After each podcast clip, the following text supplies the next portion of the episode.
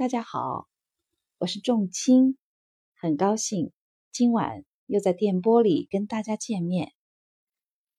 今天给大家带来一首席慕容的《孤独的行路者》。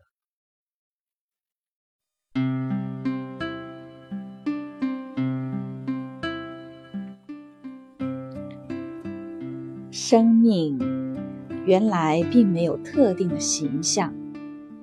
也没有固定的居所，更没有他们所说的非遵循不可的规则的。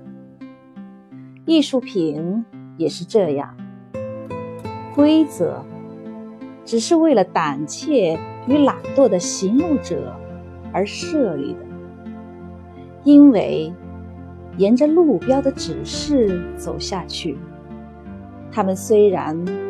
不一定能够找到生命的真相，却总是可以含糊地说出一些理由来。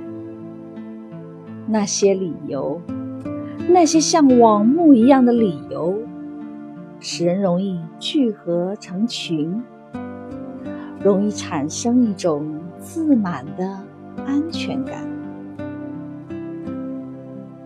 但是，当山风袭来，当山风从群峰间呼啸而来的时候，只有那孤独的行路者才能感觉到那种生命里最强烈的震撼了。在面对着生命的真相时，他一生的寂寞，想必在那刹那间都能获得补偿。